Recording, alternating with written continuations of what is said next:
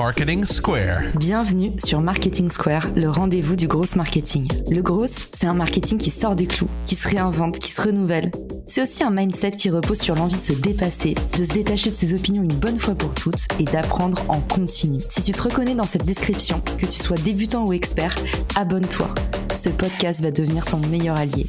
Pourquoi passer des heures à essayer de percer sur les réseaux sociaux quand l'agence personnelle peut le faire pour toi Des vidéos verticales prêtes à poster, créées spécialement pour te faire décoller sur LinkedIn, Instagram, TikTok, YouTube et consorts. Génère des leads en continu et deviens incontournable dans ton secteur. En un mois et demi, l'agence personnelle m'a fait gagner 50 000 followers sur mes réseaux sociaux. Alors viens t'asseoir et laisse les meilleurs s'occuper du reste. Rendez-vous dans la description pour postuler, mais ne tarde pas trop, chaque promo a des places limitées. Bonjour à tous et bienvenue dans ce nouvel épisode de Marketing Secret. Aujourd'hui, on va voir pourquoi la fête est potentiellement finie sur LinkedIn et oui, il y a eu des changements dramatiques dans l'algorithme cette année. Certains d'entre vous ont déploré une baisse du reach jusqu'à 90%. C'est ce qu'avait annoncé l'extension Perfect Post qui avait analysé des milliers de posts francophones. Alors évidemment, le fait que plus d'utilisateurs se soient mis à poster sur LinkedIn, bah ça a potentiellement réduit la part du gâteau, mais ce n'est pas que ça. Effectivement, LinkedIn a un petit peu touché au cœur de la machine, a un petit peu bidouillé dans le corps du processeur et je vous dévoile tout ça aujourd'hui parce que certains articles sont sortis récemment et m'ont inspiré cet épisode, notamment une interview de Dan Roth, le rédacteur en chef de LinkedIn News, qui explique la façon dont l'algorithme LinkedIn réagit hyper négativement aux posts viraux. C'est certainement pour cela que la longueur de vie des posts a été prolongée. Autrement dit, avant, un post pouvait partir viral très vite et aujourd'hui, bah, cette vitesse est un petit peu plus ralentie on observe que les posts mettent un peu plus de temps comme à être modérés finalement. Et vous allez voir, ce n'est pas que de la parano, c'est bien que LinkedIn a durci les règles.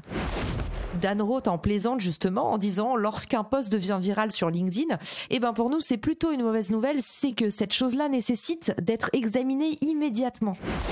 Cette année, j'en avais parlé lors de mes lives sur les nouveautés LinkedIn, les fils d'actualité ont déjà changé de peau, ont changé de look, mais maintenant, on change aussi les règles du jeu.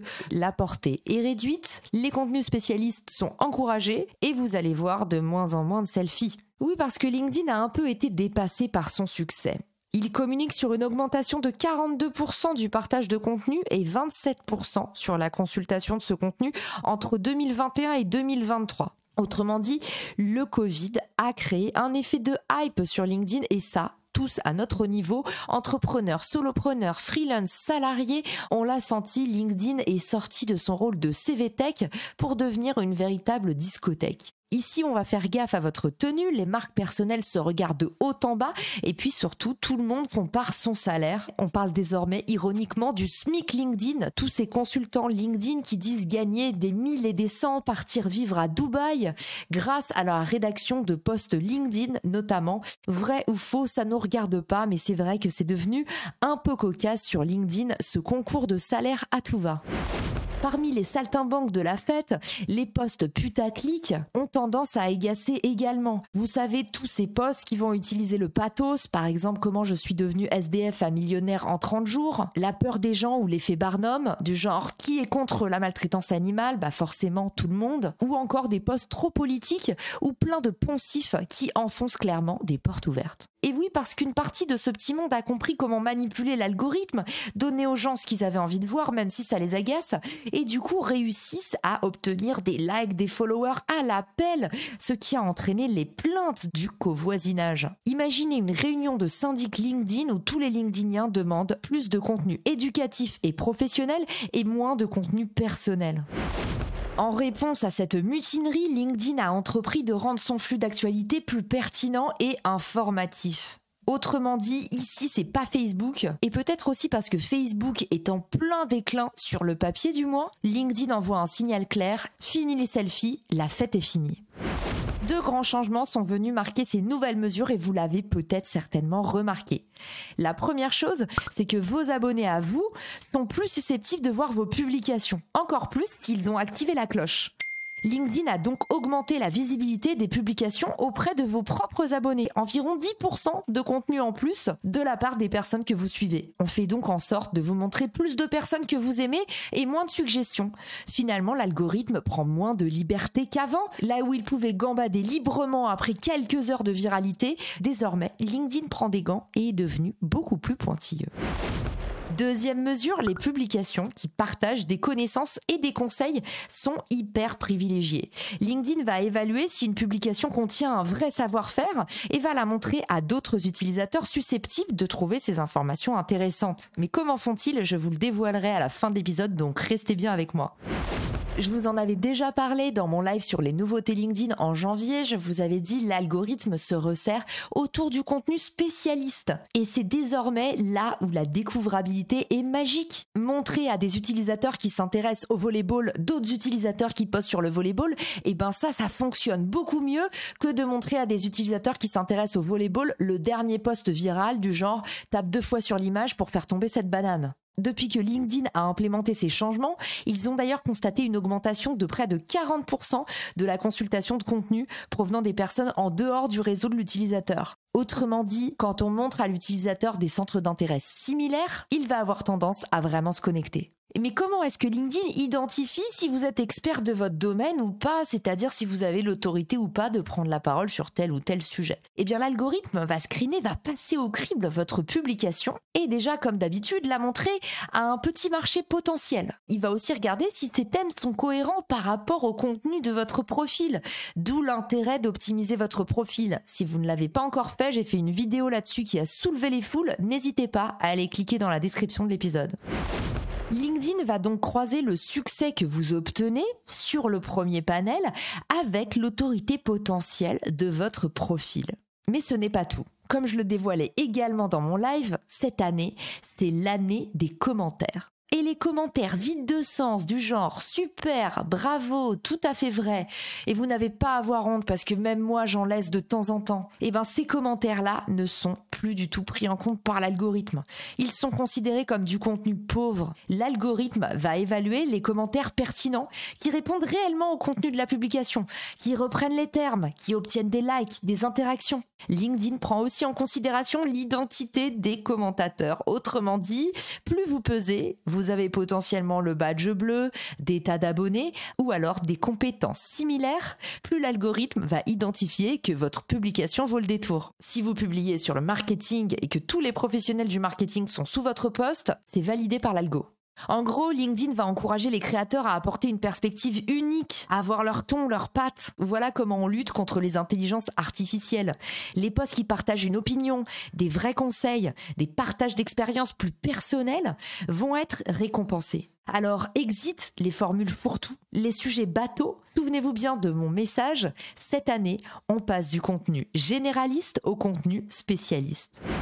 Et tout de suite, voici trois conseils supplémentaires et concrets pour vous mettre l'algo dans la poche cette année. La première chose, c'est de créer un contenu spécifique. Réfléchissez à qui vous voulez atteindre avec ce contenu et quel message vous voulez délivrer. En 2023, pour maximiser votre portée, mieux vaut un poste niché qui adresse 10 utilisateurs mais les touche en plein cœur qu'un poste un peu fourre-tout qui sur 100 personnes va en toucher une seule. Voilà comment l'algo réfléchit et voilà comment tous ceux qui publieront des contenus mainstream et un peu vagues verront aussi leur portée prendre le large.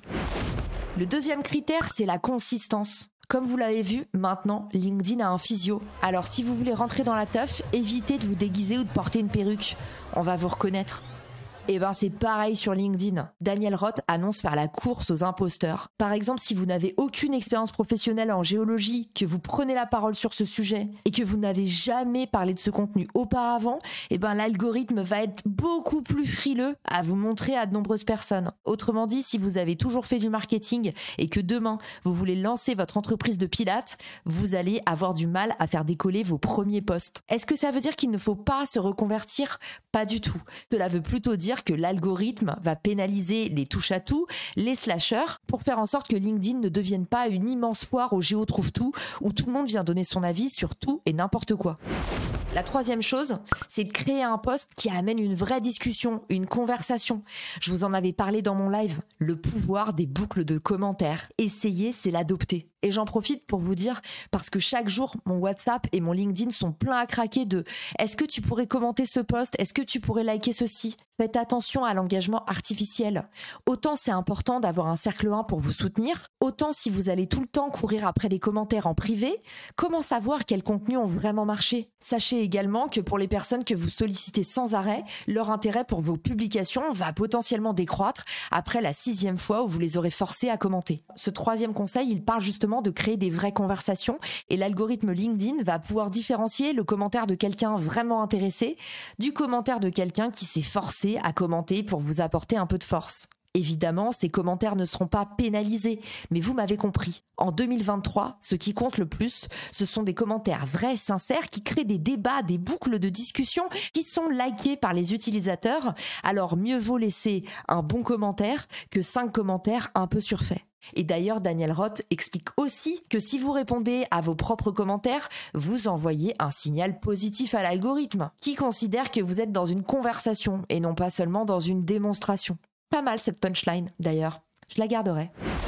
Vous l'avez compris, en 2023, LinkedIn veut moins d'interactions et plus de conversations. Pourquoi? Mais parce que LinkedIn, c'est le réseau social qui fait rien comme les autres. Ils ont décidé depuis le début d'être un anti-réseau social et de nous donner du fil à retordre. Je sais pas vous, mais moi, ce que j'adore avec les réseaux sociaux, c'est justement que ça change tout le temps. En 2023, ne partez pas sans savoir que LinkedIn utilise l'intelligence artificielle, évidemment lui aussi, pour classer les publications dans différentes catégories. Et aujourd'hui, c'est plutôt une bonne nouvelle. LinkedIn est capable de faire la différence entre une publication qui contient des opinions et des vrais conseils et des publications qui partagent des platitudes le fondateur de LinkedIn et les dernières campagnes présentées à Cannes lors des Lions, dont on parlera bientôt en live avec l'équipe LinkedIn, vont d'ailleurs dans le sens des personnalités. Voilà ce que LinkedIn va privilégier. La personnalité au-delà de la viralité.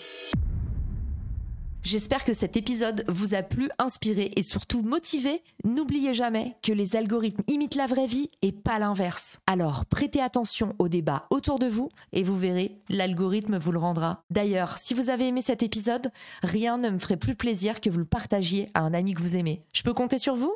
Alors vous pouvez compter sur moi. À bientôt pour un nouvel épisode. Ciao Si cet épisode te plaît, tu peux le partager en me taguant ou lui laisser 5 étoiles sur Apple Podcast. Marketing Square.